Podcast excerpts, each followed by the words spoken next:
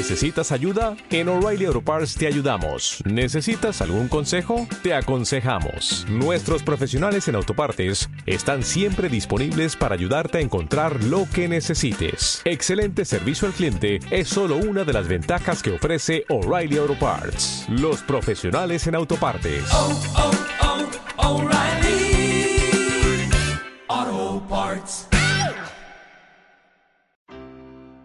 Bienvenidos a Mindshot. Toma tu segundo para conocerte mejor.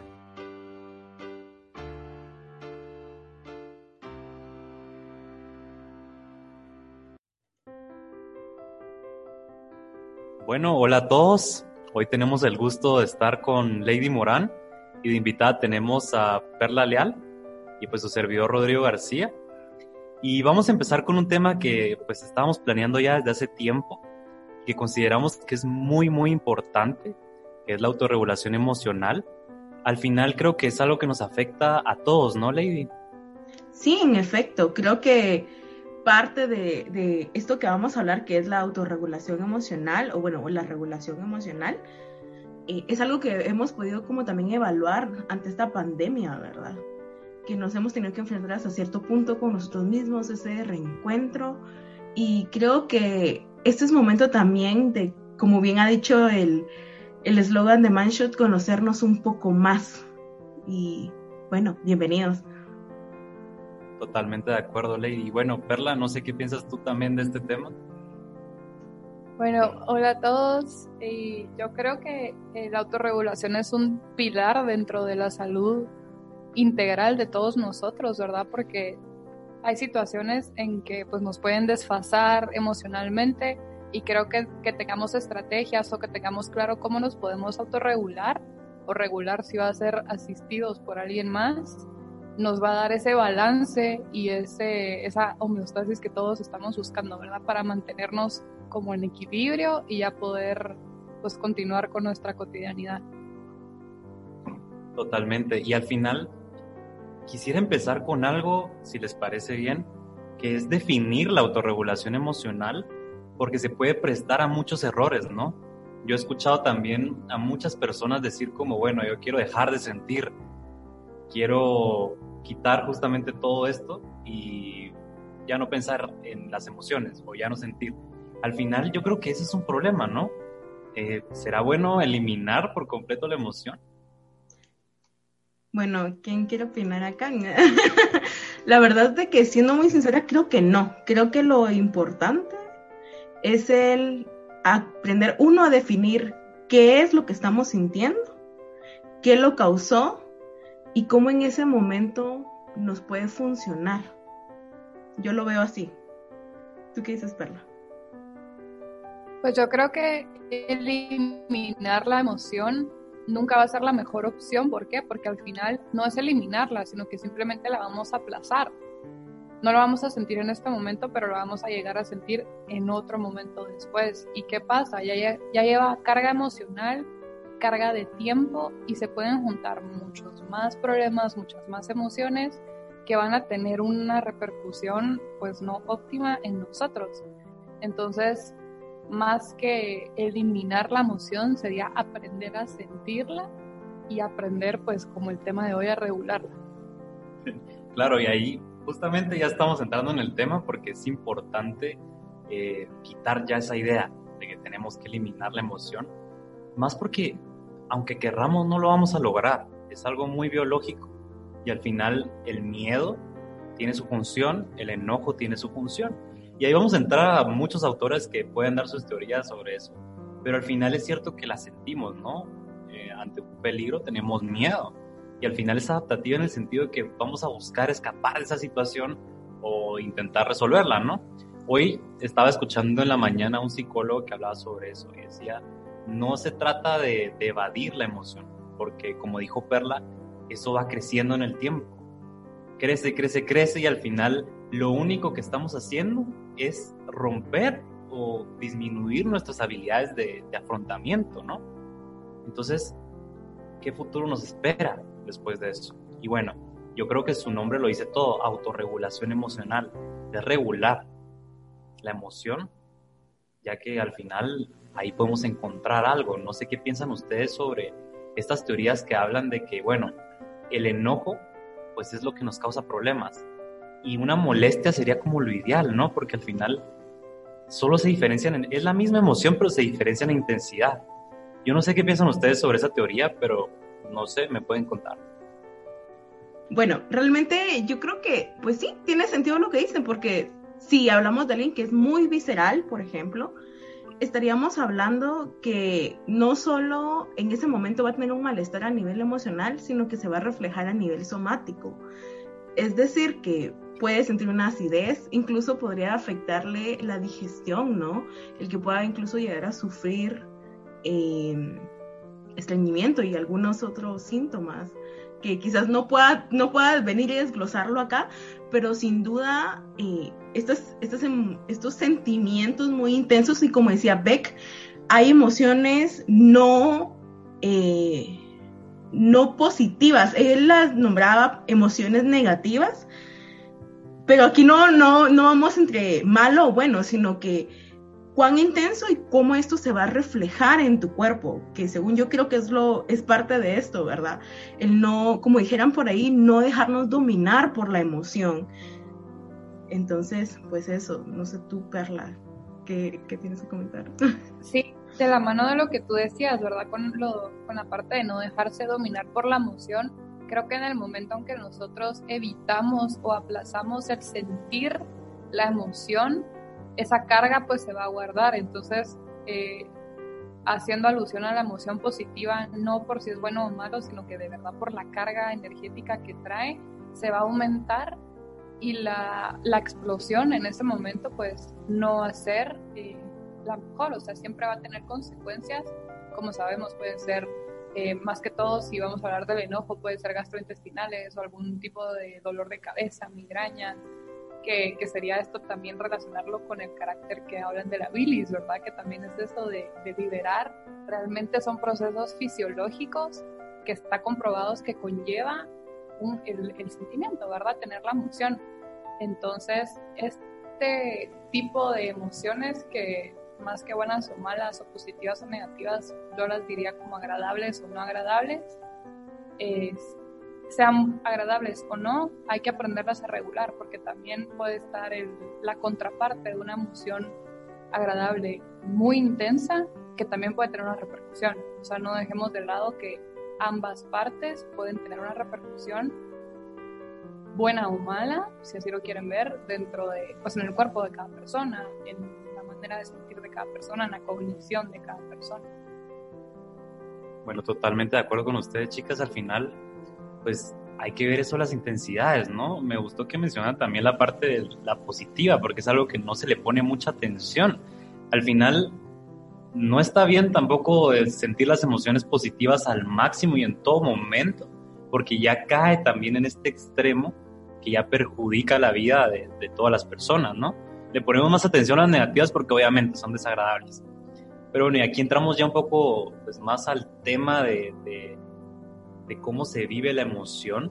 Y al final creo que sería importante presentar algunos ejemplos, ¿no? De cómo es esto de la autorregulación emocional. Si quieren, empiezo yo. Em, recuerdo bien cómo los momentos en que menos tenía esta autorregulación era el colegio, por supuesto. No solo por la etapa en la que me encontraba, la adolescencia, sino también porque no tenía estas herramientas, no conocía ninguna herramienta de autorregulación. Y al final el enojo se marcaba mucho. Recuerdo bien cuando en el colegio pues estábamos con un grupo de amigos y ellos hicieron algo que no me gustó. Me enojaba tanto, me enojaba tanto, pero siempre era hacia mí, ahí si no lo expresaba hacia el exterior, sino siempre era lo interno. Y en lugar de poner la atención, lo que hacía era justamente intentar evitarla.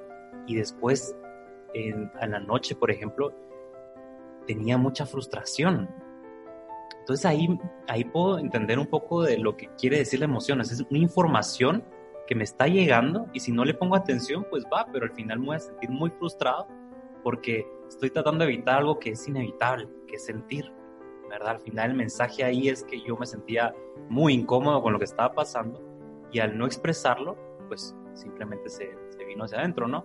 Entonces ahí no apliqué la autorregulación. Ahora, un ejemplo donde sí lo apliqué fue cuando ya me pasó en la universidad que un grupo de amigos hizo casi lo mismo y al final pude decirles que no me gustó y al final la emoción la pude orientar hacia esa acción de expresarlo.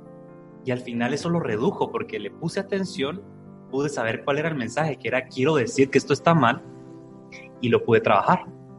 No sé qué pensás tú, Lady, qué ejemplo puedes dar sobre autorregulación. Bueno, recordando justamente un poco como, también yéndome un poco mi adolescencia, la verdad es que yo recuerdo que me sentía mal, mas no sabía cómo mencionar o ponerle un nombre. Con el tiempo, obviamente, y esto también como mensaje para la audiencia, la terapia a uno le ayuda incluso a encontrarle nombre a esas emociones que un día sentimos y que quizás en ese momento no lo, no lo supimos nombrar, pero con el tiempo conforme vamos, eh, obviamente trabajando con nosotros mismos, también vamos conociendo qué emociones sentimos, cómo se llamaba eso, y en su momento era mucho enojo. Entonces, eh, creo que algo que me funcionó fue eso, saber cómo yo, Lady, sentía el enojo, porque cabe aclarar que no todos van a sentir el enojo de la misma manera. Entonces, eh, eso es algo que debe quedar claro, lo que, por ejemplo, la intensidad incluso aquí varía, ¿verdad? Cada uno lo va a desarrollar de diferente, desarrollar o sentir de una manera diferente. Y, por ejemplo, yéndome más hacia acá, como ya en este, en este conocer de lo que yo siento, eh, me topé hace unos meses atrás justamente una situación en donde yo me enojé mucho, pero, pero aún así, sin embargo, a pesar de saber cómo sentía yo el enojo, había algo que no cuadraba en cómo lo sentía y en realidad lo que yo estaba sintiendo era frustración. En su momento yo me planteé, ¿qué es esto? Presiento que sí lo conozco, pero hay algo que no cuadra. ¿Qué función está teniendo en mí? Y aunque quizás suene algo loco, decir, ¿de verdad te detienes a hacerte esas preguntas? En el instante no, en el instante de verdad algo que he aprendido es dejar sentir, o sea, sentir y poco a poco conforme se va, básicamente como decía este libro, después de la lluvia, no por las lágrimas vas a dejar de ver el sol, ¿no? Entonces una vez se dispersó y, noté, esto es frustración, esto no es enojo, que claro, es como un continuar del enojo, siento que hasta cierto punto primero viene el enojo, luego viene la frustración, pero también el permitirte sentirte en ese momento o permitir sentir en ese momento lo que estás sintiendo, también te va a permitir a conocer, ¿es esto enojo? ¿Es esto frustración? O cambiémoslo. ¿Es esto realmente felicidad? ¿Es realmente esto simplemente un sentimiento de, ah, está bien, comodidad, ya? Como una forma de etiquetar las emociones, ¿no, Lady? En efecto. Entonces, eh, pues nada, yo les invito principalmente a que se permitan sentir, incluso si quieren llorar, quieren, están escuchando esto y quieren llorar, lloren. Está bien, está bien llorar. Aquí las hacemos, les hacemos la segunda. No, pero yo creo que después de, de, tantos años de estar estudiando esta carrera, a mí todavía me cuesta mucho eh, con ciertas emociones la autorregulación y más que todo, pues he avanzado y como dice Lady, la terapia es un es una herramienta increíble, no solo para, para manejar emociones, ¿verdad? Sino que pues para realmente lo que quieran, pero, así que vayan a terapia, pero em, la emoción, a, eh, pues a diferencia de ustedes que hablaron de enojo, yo creo que con la que más he tenido un, un camino rocoso ha sido la tristeza. ¿Por qué? Porque iba a sonar muy incongruente con lo que dije al inicio de, de pues, evitar sentir la emoción, pero yo intento evitar sentir la tristeza porque yo conozco mi reacción fisiológica y no es agradable. No creo que la, cualquier reacción ante la tristeza sea muy agradable, pero me cuesta mucho sobrellevarla y me cuesta mucho aceptarla. Entonces, ¿qué hacía antes? Que a veces lo hago. ¿Qué hacía antes? Solo evitaba y evitaba y evitaba y evitaba y evitaba y me hacía creer que todo estaba bien y que no estaba triste. Y a la hora de la hora me terminaba explotando todo en la cara y mi reacción era mucho peor y mucho peor y mucho peor y mucho peor y realmente con muchas consecuencias médicas que me traía mi reacción. ¿Por qué? Porque no me dejé sentir en ese momento porque me daba miedo, no quería, porque ya sabía lo que iba. Después de muchos años de estar trabajando en esto, pues yo creo que aunque me sigue costando, porque no, no voy a decir que no, me sigue costando y sigue siendo algo que pues lleva mucho tiempo de trabajo en mí, pero creo que la manera de que me, me autorregulo ahora cuando siento tristeza es como, dicen ustedes, ¿verdad? Es dejarme sentir. Yo creo que ya le perdí el miedo a sentir la tristeza, a saber qué me va a pasar y hasta los, los síntomas son menos. O sea, mi reacción ya no es tan grande, ya no es tan dura. Entonces creo que, que sí, ¿verdad? O sea, es mucho trabajo y mucho tiempo invertido en poder aprender porque cada uno siente de manera distinta, las reacciones son de manera distinta para cada uno. Lleva su tiempo, lleva su grano de arena de trabajo, lleva sus ganas de quererse conocer y querer escarbar en lo que hay dentro de, de, de cada uno. Pero me parece muy importante hacerlo porque de verdad, pues, para tener una vida plena y para tener una vida mejor y tener como mejor calidad en general de vida, es importante y siempre dejarnos sentir. Creo que es, es eso, ya sería más dejarnos llevar, dejarnos sentir y, hacerle frente. Bueno, ejemplos increíbles, creo yo, que plantean algo muy importante, Lady, etiquetado emociones, dejarse sentir, todo eso me parece muy importante, incluso va muy de la mano lo que proponen pues muchos psicólogos, ¿no? Que es un esquema en el cual primero tomemos una pausa. Han escuchado esto, ¿verdad? Estamos sintiendo la emoción que, bueno, explicando cómo ocurre, pues es fisiológico, digamos que unos segundos pues está la emoción como tal. Y luego, ¿qué es lo que viene? Pues vienen los sentimientos, ¿no? Porque ya viene una parte de pensamientos, ya lo etiquetamos, digamos, y va a producir ciertos, eh, ciertas cosas en la conducta y lo que sentimos también. Y al final, esta pausa nos permite sentir.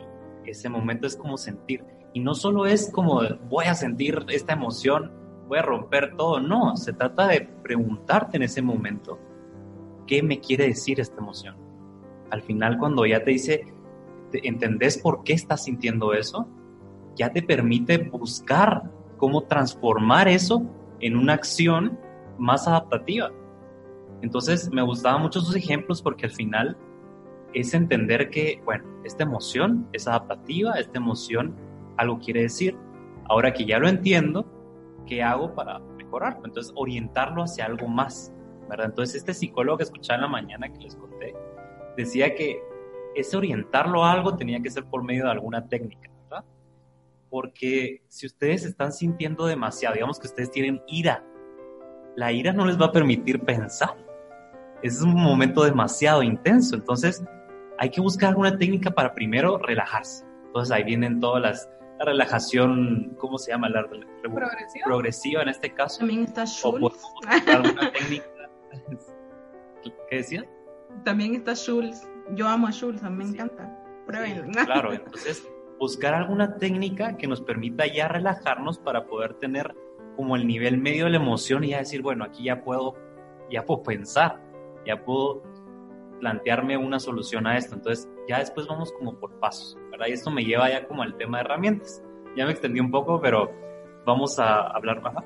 Ojo, como no todas las emociones son iguales para todos y no todas van a funcionar igual para todos, todas las herramientas no van a funcionar para todos, Esto es cuestión de búsqueda, es un camino para que ustedes también aprendan y nosotros también, incluyéndonos nosotros, aprendamos qué es lo que nos funciona a nosotros, qué me va a funcionar a mí, a lo mejor no le funciona a Rodrigo, a lo mejor no le funciona a Lady, pero si me funciona a mí, ya está bien, ¿verdad? Eso también, porque si no, creo que también se puede crear una especie de presión de, pero es que si a ella sí y a mí no, y entonces, ¿por qué? Y creo que eso también puede intensificar la emoción, que es lo que no queremos.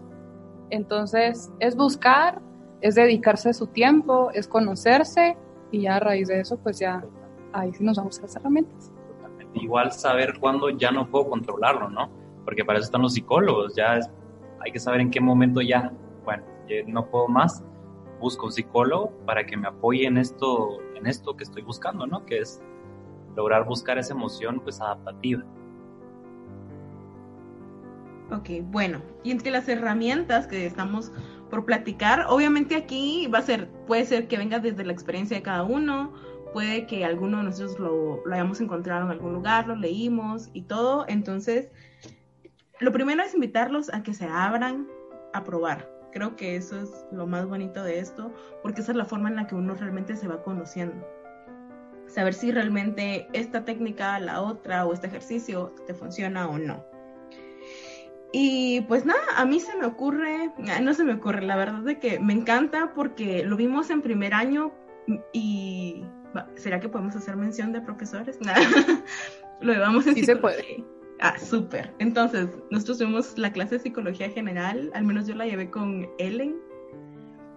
Me encantaba la clase con ella y ella una vez nos dio un ejemplo de una meditación de un minuto. Obviamente con el tiempo tú puedes extenderla y de hecho ustedes pueden buscar en YouTube eh, meditación de un minuto y hay un video explicativo de paso a paso de cómo hacerlo. Básicamente es hacer una pausa en lo que sea que estés haciendo y tomarte ese minuto para, puedes pensar en un momento muy feliz o regresar a quizás tomarte el tiempo en el lugar de, tal vez no pensar en un lugar feliz, pero quizás escuchar una canción que te guste. Es básicamente, y yo lo veo así, que esa meditación de un minuto es más como, haz una pausa en lo que estás haciendo y permítete regresar al aquí y ahora, principalmente. Entonces, yo les recomiendo eso, bueno, más que recomendarles invitarlos, pueden intentarlo, puede que la meditación no sea para ustedes, porque hay quienes definitivamente se sienten como muy inquietos al estar muy quietos, pero pueden utilizar también, por ejemplo, si les gusta pintar, pueden comprarse un libro de mandalas, pintarlas o dibujarlas y pintarlas hay quienes escriben, hay quienes que simplemente cantan alrededor de la casa y eso les basta porque es una forma de hacer, no sé si estará bien utilizado acá el término, pero lo voy a utilizar y es catarsis, como esa liberación, ese espacio, ¿no? Y date el tiempo. Si dices, ok, no puedo hacer esa pausa de un minuto, ok, ¿en dónde lo podrías aplicar? Cuando estás comiendo. Tómate el tiempo de simplemente disfrutar esa comida. Entonces, ¿fuiste a comprarte un pedazo de pizza a algún lugar? Ok, disfruta. Siente el sabor del queso. Permítete sentir el sabor del pepperoni o no sé qué sabor te guste. Pero esa pausa te va a permitir el decir, ok, démosle, sigamos después. ¿okay? Tú, Perla, ¿qué nos, qué nos cuentas? Yo creo que gracias a la tecnología existen ahora muchos, muchos podcasts que son, eh, hay uno que se llama, creo que Despiértate si no estoy mal, que dura cinco minutos máximo cada mañana, eh, pues los ponen cada mañana, lo pueden escuchar en cualquier momento, y realmente tiene reflexiones, eh, pues no dirigidas específicamente para autorregulación, pero dan ciertos tips y existen podcasts especiales para la autorregulación emocional. Entonces creo que a través de o en redes sociales, en posts en Instagram, en Twitter, en Facebook, que también salen técnicas, ojo que no todas son comprobadas científicamente, diría yo, pero pues prueben.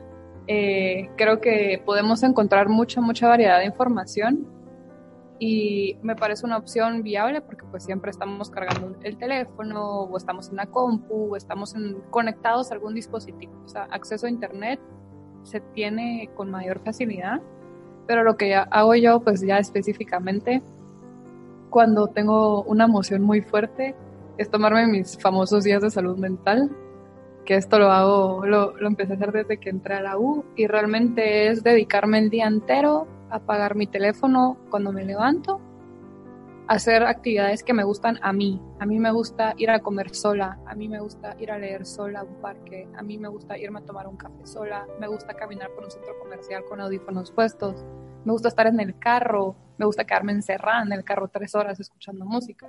Para mí un día de salud mental es eso, sin teléfono, sin conectarme a nada para poderme conectar conmigo misma, para poder conectarme adentro al día siguiente ya enciendo mi teléfono y ya estuvo. Seguimos normal, rutina, tareas, lo que sea que tengo que hacer, pero me di ese tiempo a mí, me di ese regalo de dedicarme ese tiempo porque a veces no se puede.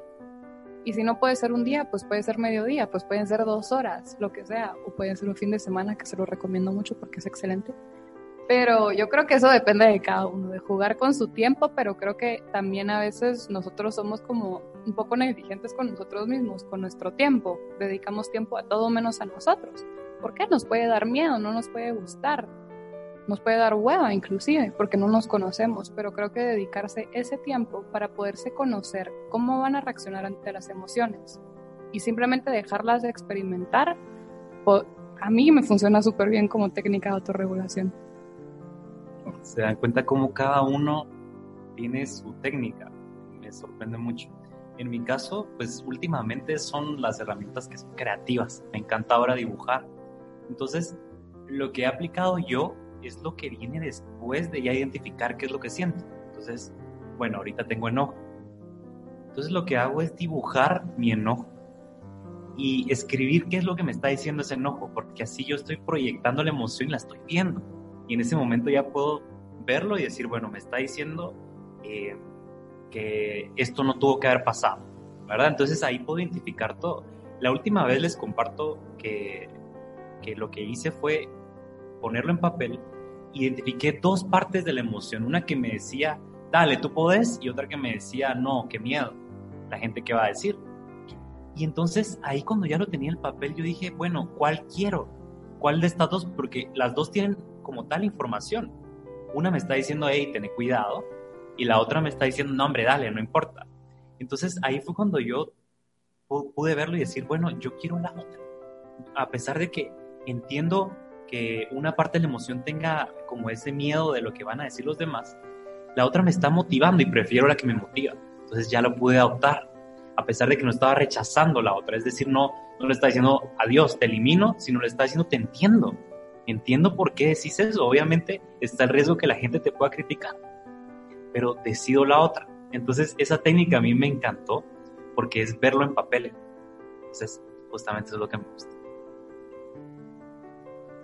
Y bueno, como han visto, cada uno ha tenido una técnica diferente, acorde a sus gustos, a sus preferencias. Y me encantó lo de los días de, salud mental de Perla, me fascinó, me encantó. O sea, yo no les tenía ese nombre, yo simplemente les llamaba el día para mí, porque el año pasado creo que todos, porque deben de ser que estamos en quinto año, entonces en cuarto lo tuvimos ajetreado más con este cambio, ¿no? De en nuestra forma de vivir, en nuestra forma de interactuar, generó por lo menos, al menos en mí, mucho, mucha, mucho de todo. Fue, fue un momento de mucho de todo. Entonces, eh, realmente me empecé a tomar esos tiempos de, ok, hoy no, me pueden hablar si quieren, pero hoy es mi día. En mi caso, a mí me encanta jugar videojuegos en mis tiempos libres y fue como, no me hablen, no contesto. Entonces, parte de eso también es otra invitación y es date permiso, permiso de tomarte, como dijo Perla, una hora, dos horas, o bien, si gustas, te puedes tomar el día. Obviamente esto es una invitación también con responsabilidad, ¿verdad? Que se tiene que ajustar a, tu vida y no solo como me dijeron que me puedo tomar esto, no es, no te estamos diciendo tómatelo sí o sí, es organízate y haz un tiempo para ti a alguien una vez le decía, haz una cita contigo en tu agenda. Míralo así, es una cita contigo misma o contigo mismo. Puedes hacer lo que tú quieras en ese tiempo. Y me encanta que de verdad Perla lo, haya traído aquí a la conversación. Si no lo hubiera hecho, se me pasa de largo. Y de verdad espero que estén disfrutando esto. Les hablamos principalmente de nuestra experiencia, que creo que es lo más real. Podríamos hablar de mucha, mucha teoría y al final de cuentas ustedes se van a ir con nada. Sería muy lindo que quizás en redes sociales nos puedan comentar eh, qué sintieron al escuchar el podcast, cómo ustedes quizás se dan un tiempo para ustedes o qué les gustaría hacer en ese tiempo. Compártanos, permítanos conocerlos a ustedes, así como hoy estamos dándonos a conocer también entre nosotros tres, porque créanlo, ¿no? Aunque tenemos años estudiando juntos, hay cosas que, que, no es como que lo vas divulgando por el pasillo de la universidad o en nuestras clases virtuales ahora, pero siempre, siempre uno se está conociendo, tanto a uno mismo como a las personas. Entonces, pues nada, ¿qué nos comentas tú, Perla?